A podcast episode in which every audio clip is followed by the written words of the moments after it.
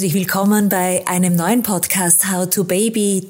Dieser Podcast hat ein sehr, sehr tolles Thema und ich hoffe, ihr findet dieses Thema ähnlich anregend wie ich in der Vorbereitung, beziehungsweise auch, ja, in unterschiedlichen Situationen, wenn ich so etwas gehört habe.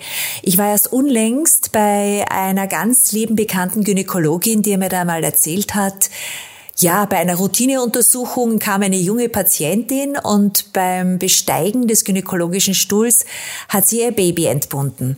Man nennt das Gravitas suppressalis. Wir werden diesen Podcast ja auch nennen, wie die Jungfrau zum Kind. Und dazu habe ich einen Experten aus Deutschland äh, heute vor dem Mikro und danke ganz herzlich, dass er sich die Zeit nimmt. Es handelt sich um Herrn Dr. Peter Rott. Herr Dr. Rott ist äh, Facharzt für Gynäkologie und Geburtshilfe, hat auch äh, Psycho äh, Psychologie gemacht, also ist Psychotherapeut und Präventionsmediziner und Perinatalmediziner. Also er hat ganz, ganz viele zusätzliche Skills.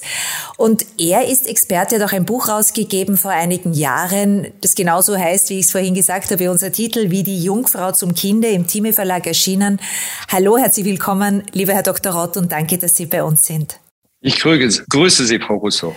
Danke. Ich darf dazu sagen, Herr Dr. Rott äh, spricht aus Berlin und vertritt, ich habe es dann in den Shownotes für euch, ohne dies wiederum als Anmerkung, fairer-berlin.de. Wer die Vita und äh, das Werk des Herrn Dr. Rott sich ein bisschen anschauen wollen. Aber jetzt gleich mal zu diesem spannenden Thema, lieber Herr Doktor. Gravitas suppressalis. Äh, man kennt das schon sehr, sehr lange. Es gibt, solange es die Menschheit gibt, wahrscheinlich, also die unbewusste. Würde ich auch denken. Ja, oder verdrängte Schwangerschaft. Das sind natürlich zwei verschiedene Aspekte.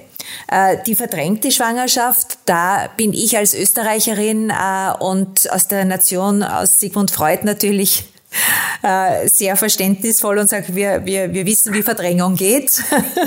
wir Österreicher ganz besonders. Äh, aber die, die, die, die spannende Frage, die ich an Sie habe, ist, es ist nicht mal so unhäufig, weil immerhin eine von 500 Schwangerschaften verdrängt oder, oder eben nicht wahrgenommen und, und, und nicht beachtet sind. Wie kann so etwas passieren?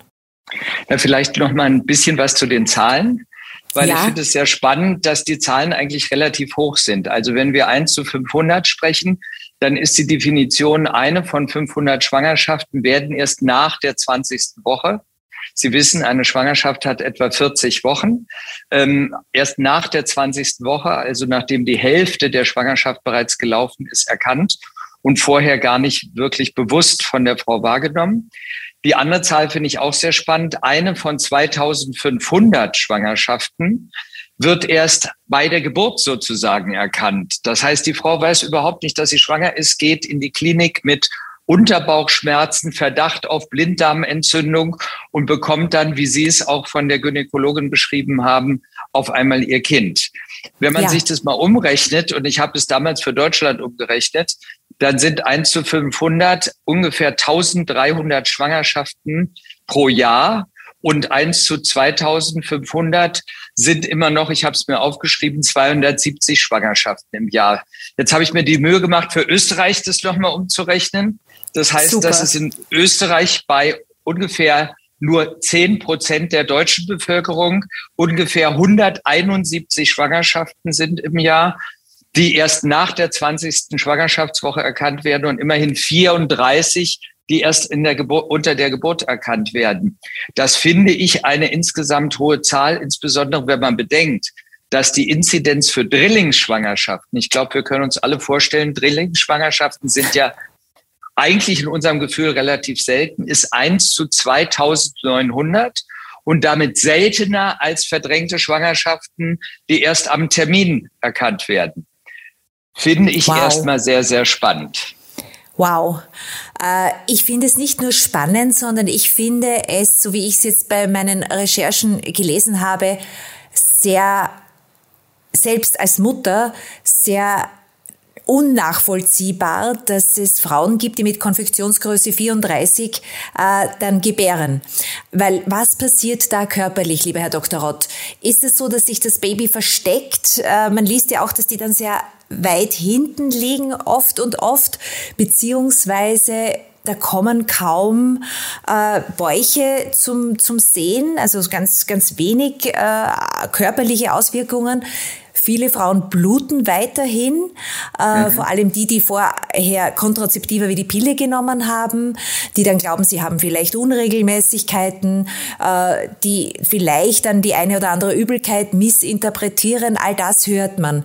Aber wie kommt es, dass bis zur 40. Schwangerschaftswoche ja, eine Schwangerschaft unbemerkt bleiben kann. Und was passiert dann? Das möchte ich dann in weiterer Folge wissen. Vor allem, wenn das Baby äh, nicht untersucht wurde, wenn der Lifestyle der Frau vielleicht weiter beibehalten wurde, mhm. wie Rauchen, mhm. Äh, mhm. Trinken, schlechte Ernährung. Ja, ich finde, es muss man, die, diese Frage muss man eigentlich in zwei Teile aufteilen. Nämlich einerseits die Frage, wie kommt es überhaupt zu verdrängter Schwangerschaft? Finde ja. ich, ist wichtig, um den Rest zu verstehen. Im Grunde genommen und als Nation, wo Sie von Freud kommen, ist es ja so, dass sie in Verdrängung sicherlich irgendwie sehr bekannt ist und auch Konflikte. Wir leben ja in unserem Leben bewusst und unbewusst letztendlich immer mit Konflikten. Aversion, Appetenzkonflikte, also wir wünschen uns Dinge und haben aber auch Angst davor und diese Konflikte führen dazu, dass wir, wie man es heute auf Neudeutsch nennt, Coping-Mechanismen entwickeln, also Bewältigungsstrategien entwickeln. Und eine Bewältigungsstrategie ist natürlich auch, und viele machen das auch im täglichen Leben, dass man den Konflikt eigentlich nicht wahrnimmt. Man redet sich das Leben schön. Ja, also ja, es, es, es fängt, fängt ja auch schon in Beziehungen in meiner, meiner Erfahrung an. Da gibt es Schwierigkeiten in der Beziehung und man versucht aber die Beziehung aufrechtzuerhalten und redet sich die Sachen schön, bis irgendwann die Bombe platzt und dann passieren solche Beziehungstrennungen von einem auf den anderen Tag. Sie, ich glaube, wir kennen alle solche Situationen, ja. entweder ja. selbst oder im Bekanntenkreis. Das Absolut. ist also, also nichts, was selten vorkommt. Das heißt, auch in der Schwangerschaft ist es so, dass natürlich auf der einen Seite unter Umständen ein Kinderwunsch besteht, ein vielleicht auch nicht bewusster Kinderwunsch besteht und auf der anderen Seite das Wissen oder die Vision, dass das eigentlich gar nicht funktionieren könnte. Oftmals passieren solche verdrängten Schwangerschaften auch gerade in Konfliktsituationen. Stellen Sie sich vor, eine, ich fantasiere jetzt, überlege mhm. mir Geschichten. Eine 18-Jährige wird auf einmal schwanger, hat gerade angefangen, sich vom Elternhaus zu trennen, oder lassen Sie sie 16 oder 20 sein, von ihrem Elternhaus zu trennen und will selbstständig, eigenständig werden und wird schwanger. Diese ja. Frau, diese Frau weiß auch, dass eine Schwangerschaft, also gar nicht auf bewusster Ebene, aber fühlt, dass eine Schwangerschaft natürlich ihrer Unabhängigkeit, die sie sich wünscht, völlig entgegensteht.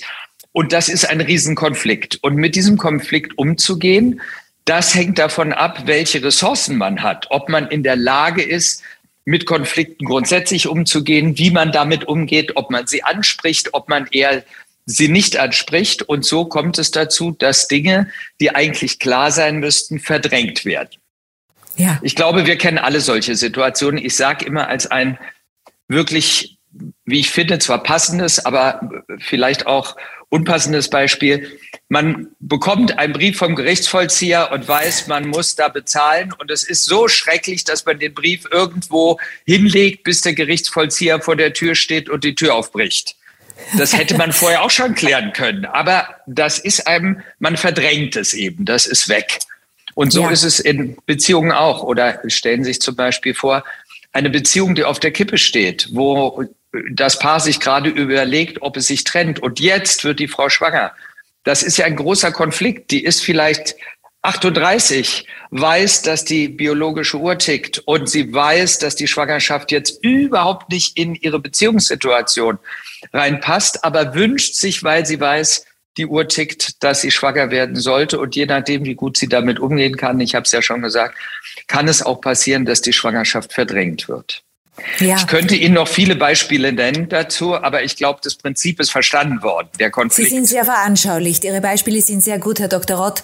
Äh, was Sie sagen, um es jetzt zusammenzufassen, ist, es handelt sich bei den in vielen Fällen um eine absolute Disruption ja. im Leben und äh, mit dieser umzugehen und äh, die Flexibilität und ja, die, die, die, die Präsenz zu haben, das Leben jetzt dann von einem Tag zum anderen umzustellen und ein Kind bedeutet eine komplette Umstellung. Absolut. Äh, das ist eben im Vermögen äh, unterschiedlich angelegt bei den Frauen. Es ist nämlich für mich spannend gewesen, weil Sie so das auch auf die Beziehungsthemen äh, gemünzt haben, dass man nicht, wie man denkt, okay, also eine unbewusste oder nicht bemerkte Schwangerschaft kann vielleicht aus Kurzbeziehungen stammen, aus One-Night-Stands, wie wir das heute kennen. Das ist überhaupt nicht so. 80 Prozent sind in fixen Beziehungen, wie ich gesehen Richtig. habe. Stimmen diese Zahlen? Ja, diese Zahlen stimmen. Es sind nur 30 Prozent ungefähr Frauen, die nicht in festen Beziehungen sind. Ich finde auch das nochmal sehr spannend, dass die meisten Frauen in festen Beziehungen sind und die meisten schon eine andere Schwangerschaft. Also über 50 Prozent der Frauen, die eine verdrängte Schwangerschaft, ich liebe dieses Wort suppressales nicht so sehr, sondern ja. ich finde einfach verdrängte Schwangerschaft, Verdrängt, weil, das ja. den, weil das den Mechanismus der Verdrängung nochmal klarer macht. Das ist ja. nicht nur unterdrückt, sondern verdrängt. Das ja. ist ein bisschen so, wie ich zum Beispiel Abtreibung ein schreckliches Wort finde, während ich Schwangerschaftsabbruch ein wesentlich angenehmeres Wort finde. So finde ich auch weniger so aggressiv. Ja. Weniger aggressiv. So finde ich auch, dass Verdrängung ja eher was aktiveres, wenn ich das mal so sagen darf, unbewusst, aber äh, aktiver hat als dieses supprimierte, suppressales. Von ja. daher will ich diesen Ausdruck gerne weiter verwenden. Äh, Herr Dr. Roth, wenn wir jetzt zur Psyche weiter reingehen, weil das ja auch ein, ein Ihr Steckenpferd ist, äh, wie arbeiten Sie dann mit Frauen, die jetzt sagen wir um die 25. Schwangerschaftswoche das dann feststellen? Wie arbeiten Sie dann, um das einzuholen? Weil äh, wir wissen, es geht um Bindung, um Bindungsfähigkeit, um Akzeptieren dieses Zustandes. Hat man da schon Erkenntnisse, was da hier unterstützend wirken kann? Ja, hat man schon. Also es sind verschiedene Versuche gemacht worden, wie man am besten damit umgehen kann. Und auch das hängt quasi von der Ressourcenfähigkeit der Patientin ab. Also auch ich erlebe immer wieder, dass Patientinnen gibt, die dann in die Praxis kommen und sagen, wissen Sie, ich glaube, ich bin schwanger. Ich merke irgendwas in meinem Bauch und dann guckt man und sagt, ach je, Sie sind ja 25. oder gar 28. Schwangerschaftswoche und die ist dann ganz unproblematisch hinnehmen und sage, ja, habe ich mir fast schon gedacht, aber es war so, dass ich meine Regelblutung bekommen habe. Und dann gibt es natürlich auch Patientinnen, die kommen und völlig aus dem Häuschen sind, weil sie damit überhaupt nicht gerechnet haben und reichlich überfordert mit der Information sind. Dann ist es natürlich sinnvoll, erstmal ihnen eine psychische Betreuung zu geben. Das heißt, man muss sich vorsichtig immer diesem, ich nenne das immer ein bisschen überzogen, schmerzlichen Ereignis annähern. Also wenn einem plötzlich was äh, bewusst wird, dann heißt es, man muss sich sukzessive annähern. Und äh, das heißt, sie braucht eine Begleitung. Ja. Dabei, dabei. Und es ist natürlich gut, Begleitung heißt für mich immer Hebamme, äh, Psychologin. Ich glaube, dass häufig in solchen Situationen eine Frau hilfreich sein kann, wobei bei einer Erfahrung als Mann auch ist, dass manchmal ein Mann besser sein kann. Also das muss man ausloten wie das für die jeweilige Frau ist. Und optimal ist es, wenn man auch persönliche Bezugspersonen wie den Kindsvater oder die Mutter mit ins Boot nehmen kann und da eine Unterstützung erreichen kann. Das ist alles nichts, was man in Sekunden machen kann. Ich habe sogar schon äh, dafür gesorgt, dass die Patientinnen erstmal stationär aufgenommen wurden, um erstmal in einem behüteten Rahmen zu sein und erstmal direkte Hilfe zu bekommen und nicht alleine zu Hause zu sitzen. Auch aus Gefährdungsgründen? Na, nicht oder? im Sinne von Suizidgefahr, aber auch das habe ich schon erlebt, aber ähm, sondern hauptsächlich, damit sie eingebunden sind und nicht einsam und alleine sich fühlen. Ja, okay. Und haben Sie da Erfahrungen, wenn dann die Frauen in Beziehungen sind und dann in der 28. Schwangerschaftswoche zum Partner gehen und sagen, übrigens, äh, in zwölf Wochen sind wir zu dritt oder zu viert oder was auch immer. Haben Sie dann Erfahrungen, wie die Männer damit umgehen? Also so habe ich die Erfahrung nicht, insofern, als dass ich nie die Frauen alleine zu ihrem Mann gehen lasse und ihm sagen, in zwölf Wochen sind wir zu dritt oder zu viert oder zu fünft oder wie viel auch immer, sondern ja. ich sorge immer dafür, dass die Männer dazugeholt werden. Okay. Und dass man dann gemeinsam dieses Gespräch führt im Beisein einer entsprechenden Betreuung, also in meinem Beisein oder der Hebamme oder einer Psychologin oder eines Psychologen, weil das ist schon eher immer sehr schwierig, auch gerade wenn die Männer sich damit überhaupt nicht zu Anfang arrangieren können. Aber man muss sagen, 75 Prozent der Frauen und der Paare, wenn man beide zusammennimmt, sind letztendlich in der Lage, die Kinder auch bei verdrängter Schwangerschaft später zu behalten und gut ja. zu versorgen. Das finde ich auch nochmal eine interessante Zahl, weil 75 Prozent ist wirklich viel. Und wenn ich diese Zahlen nenne, dann gibt es ja gar nicht so furchtbar viele Studien, in der Welt, aber es gibt welche aus England, aus USA, aus Österreich übrigens auch. Und die Zahlenlage ist in etwa überall gleich. Und ich würde fast jetzt so aus dem Bauch heraus sagen, äh, sich gut um das Kind dann äh, zu kümmern, in der Lage zu sein, macht jetzt auch nicht so einen großen Unterschied von der Prozentzahl her, wie wenn ich mich schon darauf eingestellt habe ab der Frühschwangerschaft. Also äh, da haben ja auch viele Paare trotzdem, äh, auch wenn sie es schon neun Monate wissen, absolute Anpassungsschwierigkeiten an die neue Situation oder Bonding-Probleme. Aber gehen wir vielleicht mal rein, welche Konsequenzen es hat, wenn es wirklich sehr, sehr lange unbewusst und verdrängt ist, diese Schwangerschaft. Äh, haben Sie hier Zahlen oder Erkenntnisse, wenn dann der Lebensstil nicht angepasst ist an die Schwangerschaft, dass es hier wirklich zu kleineren äh, Kindern kommt, weil eben Nikotinkonsum, das wissen wir, macht ja die Embryonen zarter, kleiner, unterentwickelter. Gibt es da schon äh, brauchbare Erkenntnisse? Ja, es gibt Erkenntnisse, auch wenn ich Ihnen da jetzt keine Zahlen nennen kann, weil es gibt dazu keine wirklichen Zahlen in der Literatur, wie häufig das vorkommt. Aber man kann sagen, dass es grundsätzlich so ist, dass häufiger kleine Kinder sind. Damit kann ich auch darauf zurückkommen, was Sie mich vorhin gefragt haben. Wie kommt es, dass eine Frau mit Größe 34 eben die Schwangerschaft nicht bemerkt. Die Kinder sind oft kleiner, also das, was man retardiert nennt oder small for gestational age, sind ja. die Kinder häufiger eben durch Dinge wie äh, nicht ausreichende Ernährung, Alkohol- und Nikotingenuss. Ähm, ich hatte zum Beispiel vor relativ kurzer Zeit einen Fall von einer jungen Frau, 18 Jahre alt, die eben schwanger war und die kurz vor ihrer Entbindung noch einen sogenannten Mud Run gemacht hat. Ich weiß nicht, ob Sie das wissen. Das ist so ein Querfeldeinlauf, wo man durch Matsch natürlich. läuft ja, und rennt. Natürlich. Und die hat wirklich 14 Tage vor ihrer Entbindung so ein Mud Run mit 1200 Mitstreiterinnen gemacht und war unter den ersten zehn bei diesem Das schaffe ich nicht mal unschwanger. Ich auch nicht. ja, und Wahnsinn. Es, es, ist natürlich klar, wenn man solche Belastungen in der Schwangerschaft auf sich nimmt, dass das ja. Auswirkungen auf das Kind hat. Von daher sind ja. die Kinder kleiner und es gibt natürlich auch größere Risiken wie ähm, zum Beispiel äh, Mangelernährung und ähnliche Sachen in der ja. Schwangerschaft aufgrund der Verdrängung. Andere Sachen muss man auch nochmal sagen es ist nicht nur für das Kind ein Problem letztendlich, die verdrängte Schwangerschaft, sondern letztendlich auch für die Mutter. Insofern, als das ja häufig, wie zum Beispiel auch diese Frau, die ich eben im Matran zitiert habe, die hat dann ihr Kind zu Hause bekommen, um dieses Beispiel zu nennen, zu, zu Hause bekommen. Das ist eine dreiköpfige äh, oder eine fünfköpfige Familie, Mutter, Vater und zwei Geschwister gewesen. Sie 18, einen älteren Bruder, einen jüngeren Bruder und die hat in ihrem eigenen Zimmer nachts das Kind alleine zur Welt gebracht. Wow. Wow. Das, wow. Das bedeutet, das bedeutet natürlich letztendlich auch Riesengefahr von Geburtsverletzungen, ja. große Gefährdung des Kindes, aber auch Gefährdung der Mutter durch Blutverlust und ähnliche Dinge. Und, und Traumatisierung, diese, oder? Ja, ja.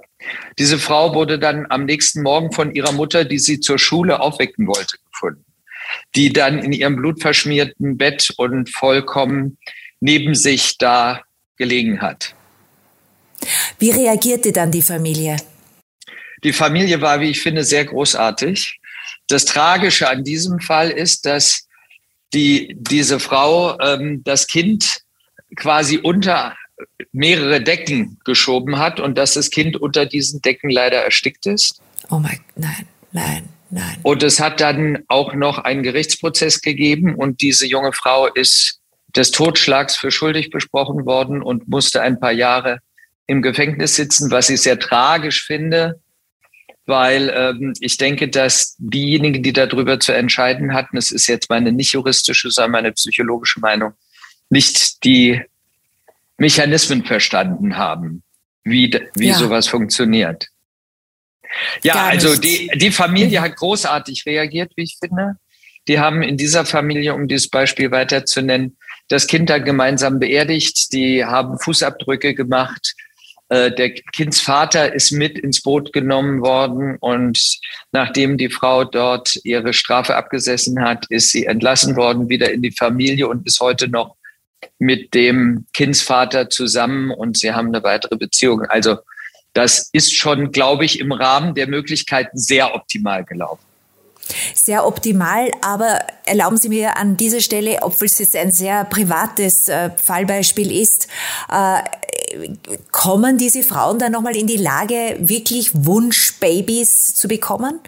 Oder spricht, hat sie darüber gesprochen in der folgenden Psychotherapie, äh, wie sie jetzt zum Kinderwunsch generell steht? Oder ist sie so traumatisiert, dass sie sagt, das ist, dieses Thema ist erledigt? Nein, das Thema ist nicht erledigt.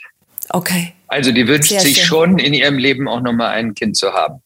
Okay, ja, das, das, das hat mich jetzt interessiert, weil ja, es kann ja auch anders ausgehen. Ja, äh, ja. Es ist nämlich wichtig, an dieser Stelle zu sagen, Herr Dr. Rott, dass man hier keine Zuordnung zum, äh, zur Herkunft oder zur sozialen Schicht der Frauen geben kann, weil es geht durch alle Altersschichten und durch alle sozialen Schichten. Richtig.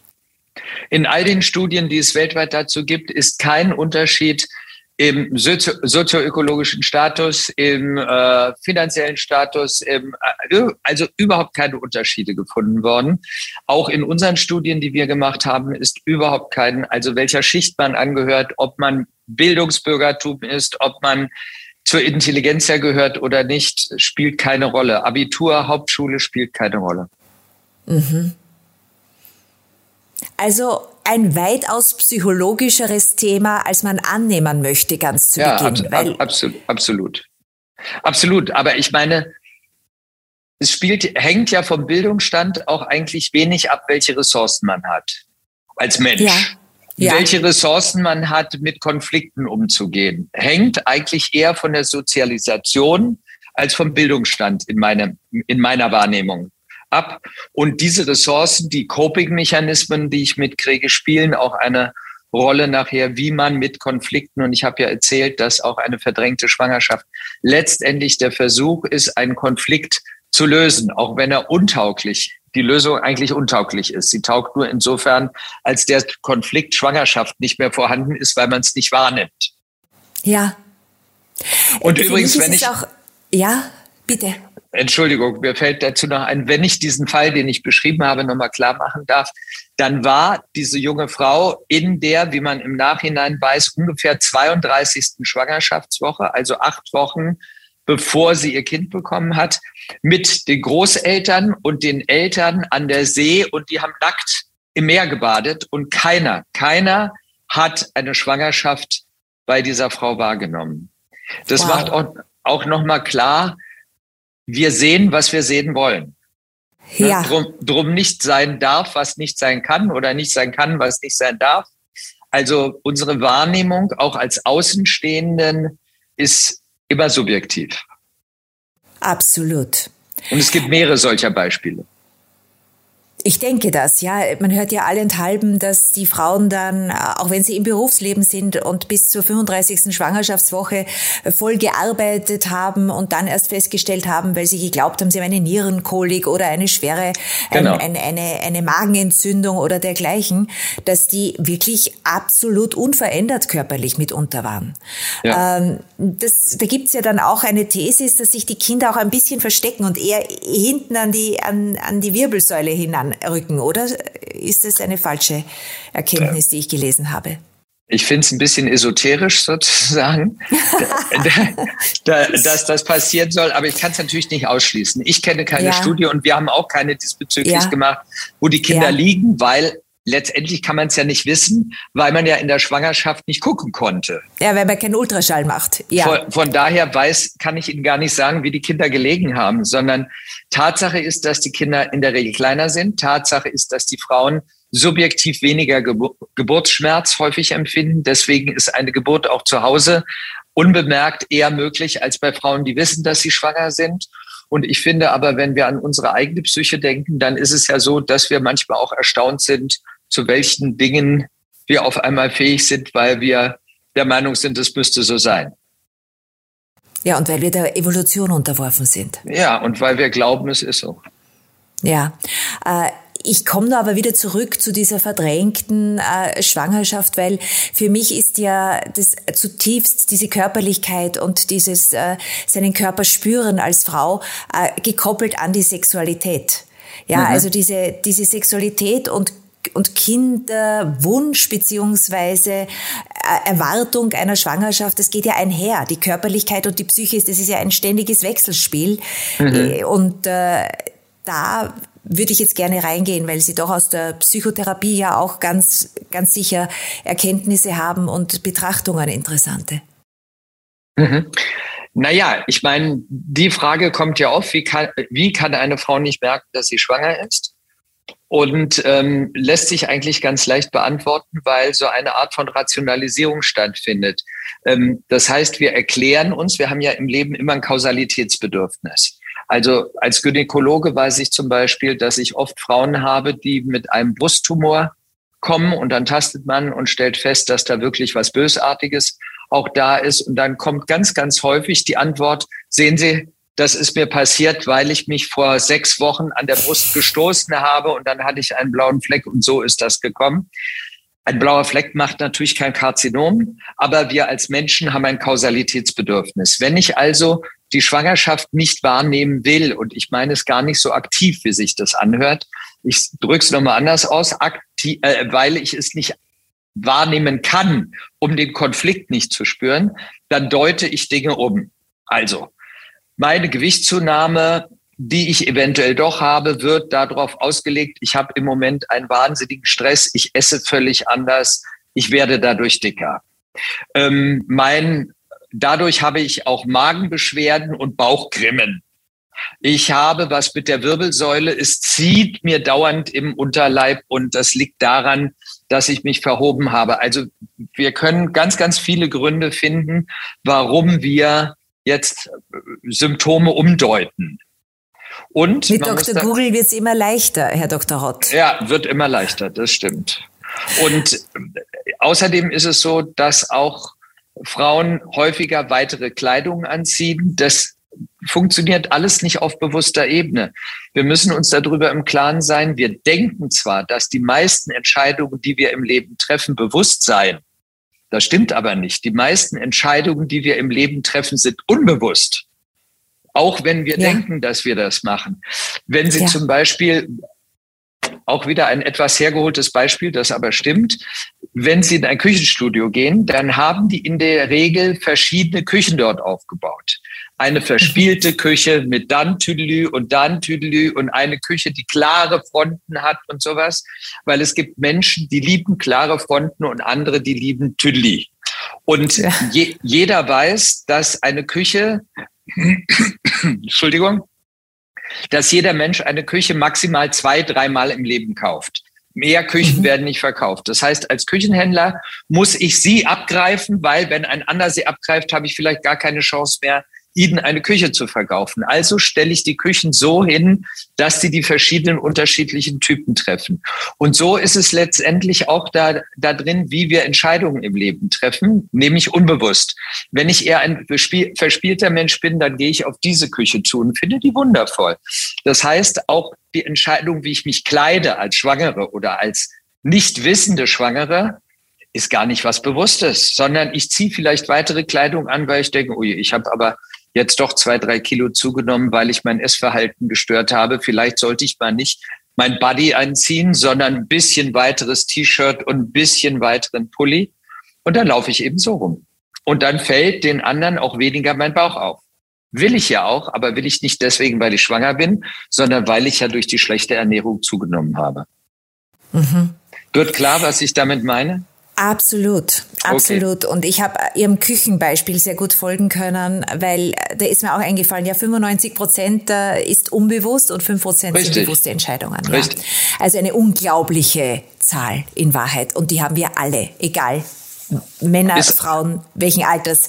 So richtig, ist es. Richtig. Äh, ja, aber was mich jetzt noch äh, sehr beschäftigt, ist dann, äh, wir sprechen ja sehr viel über bewusste Schwangerschaften, über Bindungsaufbau bereits in der Schwangerschaft, über Zellinformationen, die die Embryonen bereits haben. Äh, teilweise gehen wir so weit, dass wir sagen, wir könnten uns vorstellen, dass sogar der Zeugungsvorgang und die, die, die, die, die Lust der Zeugung mit beeinflusst auf die Psyche des Babys.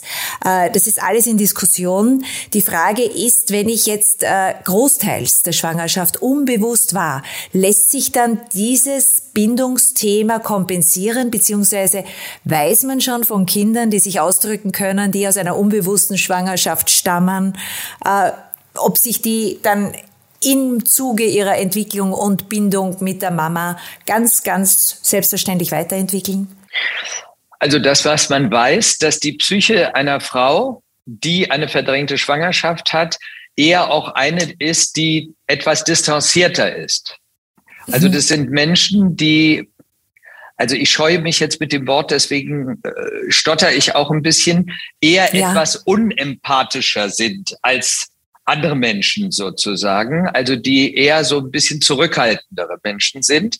Die sind etwas häufiger auch bei verdrängten Schwangerschaften zu finden, was natürlich auch die spätere Beziehung zu dem Kind beeinträchtigt, dass sie etwas mehr Abstand oftmals haben.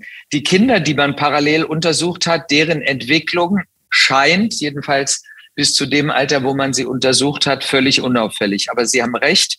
Wir reden ja inzwischen sehr viel davon, dass auch uns die Schwangerschaft, uns, unser Leben im Mutterleib uns prägt. Und es gibt ja einige Überlegungen, dass man sagt, ich bin normal, bin einfach nicht nur, was weiß ich, 25 Jahre alt, sondern ich bin eigentlich 26 Jahre alt, weil ich habe ja schon fast ein Jahr im Körper meiner Mutter gelebt und das hat mich beeinträchtigt und man weiß auch, dass Nervenbindungen anders gebahnt werden, je nachdem, ob die Mutter gestresst ist unter der Gebur äh, in der Schwangerschaft oder nicht. Das spielt sicherlich eine Rolle. Inwiefern das äh, bei verdrängten Schwangerschaften eine größere Rolle spielt, da gibt es im Moment noch keine Studien dazu, die ich kenne. Da braucht's noch Forschung. Ich ja. denke spontan an einen meiner nächsten Podcasts, der sich dem Mikrochimerismus widmen wird. Mhm. Das ist ja auch eine sehr junge Forschung, erst in den 90er Jahren in Amerika entdeckt. Und da kommt grosso modo nur eines raus. Wir sind nicht nur ein Blutkreislauf zwischen Mutter und Kind, sondern wir sind ein Zellkreislauf. Ja. Und die Zellen sind natürlich, äh, diese Billiarden Zellen in unserem Körper sind natürlich schon mitentscheidend. Und wenn ich glücklich bin, macht es sicher zellulär ganz etwas anderes. Oder wenn ich entspannt bin und bewusst bin, etc. Äh, ja, das macht ja auch. Mir, Entschuldigung, ja? ich bin Ihnen ins Wort gefallen. Das macht ja auch hormonell was. Und die Hormone gehen ja auch via Plazenta zum Kind über und da passiert Exakt. auch was. Jetzt kann man sich natürlich fragen, ob eine Frau, deren Schwangerschaft äh, unbewusst abläuft, ob die unglücklicher ist und damit eine andere hormonelle Situation hat als eine Frau, die um die Schwangerschaft weiß. Ich glaube, genau. da sind die Facetten sehr groß.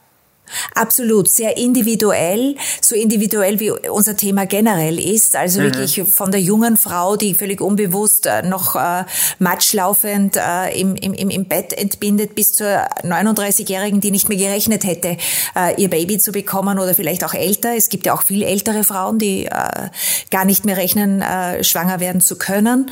Äh, was mich dabei auch interessiert ist, weil es ja immer wieder kommt, ja, die Regelblutung ist ganz normal erfolgt. Äh, das dürfte dann durch die Kontrazeptiva gesteuert sein, oder? Also wenn die Frauen die Pille nehmen, äh, dann ist es meines Erachtens nach auch ein ein, ein Förderer dieser körperlichen Erscheinungen und auch der hormonellen Stabilität. Ja, auf jeden Fall. Wobei man dazu sagen muss, dass bei Leiben es nicht so ist, dass jede Frau mit verdrängter Schwangerschaft die Pille einnimmt, sondern das sind nein, nein. Ne? Es sind, sind häufig auch Frauen, die dann sagen, ja, ich bin jetzt sehr im Stress, meine Blutung ist unregelmäßig. in der gynäkologischen Praxis erleben Sie immer wieder auch schwangere Frauen, die wissen, dass sie schwanger sind und die trotzdem bisweilen Blutungen haben. Mhm. Ähm, kann mich gut an eine gerade aktuelle Patientin erinnern, die fast regelmäßig mitkommt und die jetzt in der 36. Schwangerschaftswoche ist, also vier Wochen vor dem errechneten Termin und die immer wieder mit Blutung kommt in bestimmten Abständen und die, wo man da nachguckt und sie beruhigt und sagt, ja, ist, ist nichts Schlimmes, ist eben manchmal so.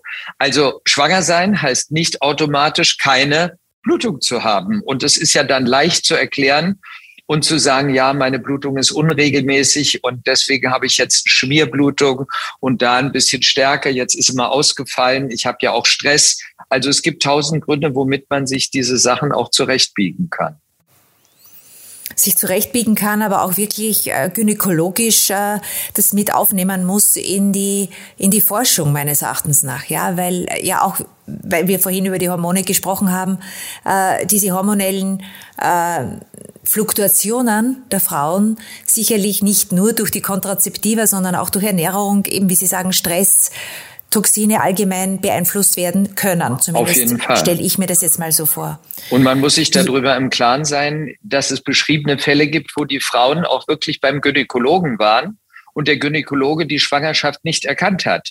Einfach weil er keinen Ultraschall gemacht hat, weil er vielleicht gefragt hat, wann war die letzte Regelblutung. Also ich will die Kollegen gar nicht verdammen. Und dann wurde gesagt, vor drei Wochen, weil es ein bisschen geschmiert hat. Verstehen Sie? Also ja. wir alle leben in einem gegenseitigen Verhältnis. Wenn Sie zwei Leute fragen, die Zeugen eines Unfalls waren, werden die wahrscheinlich zwei unterschiedliche Versionen erzählen. Ich finde es aber auch wieder sehr schön. Äh, so dramatisch das im Individualbereich sein mag, dieses Thema, finde ich sehr schön, weil dieses Menschwerden und Menschsein sich trotz der größten Technologien nicht komplett einschätzen lässt. Und ja. Ein großes Mysterium bleiben wir, solange wir hier sind. Äh, das lässt mich jetzt zu meiner Schlussfrage kommen. Äh, lieber Herr Dr. Rott, Sie haben internationale Erfahrungen als Arzt. Sie waren sowohl in Afrika als auch äh, nach dem Tsunami, nehme ich an, Familienzusammenführung in Thailand. Haben wir, was die verdrängte Schwangerschaft anlangt, zum Beispiel auf einem Kontinent wie Afrika ähnliche Zahlen?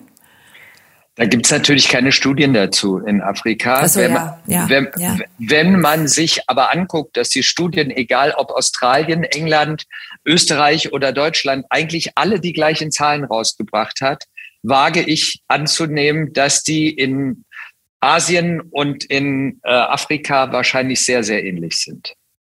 Okay ein weltweites Phänomen, das dieses wie die denken. Jungfrau zum Kind kommend.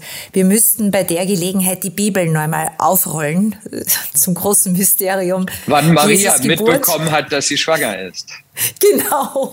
Ja, die unbefleckte Schwangerschaft. Ja. Aber da, da, lehnen wir uns jetzt sehr weit raus, äh, lieber Herr Dr. Rott. äh, nein, ich denke, das ist ein, ein, ein wunderbares äh, Thema, sehr, sehr spannend für unsere Zuhörerinnen. Es wird uns hoffentlich in weitere Podcasts führen mit Ihnen gemeinsam, weil Sie haben eine extreme äh, Studienerfahrung und natürlich auch in der, in der pränatalen Medizin sind Sie ganz stark und äh, freue mich sehr, wenn wir wieder einen neuen Podcast gemeinsam machen. Sehr, sehr willkommen. Vielen Dank. Vielleicht komme ich dann direkt nach Berlin. Es sollte mir auch recht sein. Herr Dr. Rott, danke. Bleiben Sie gesund. Viele, viele tolle äh, Erfahrungen weiterhin und alles Liebe und Gute nach Deutschland und äh, einen Vielen wunderschönen Dank. Frühling.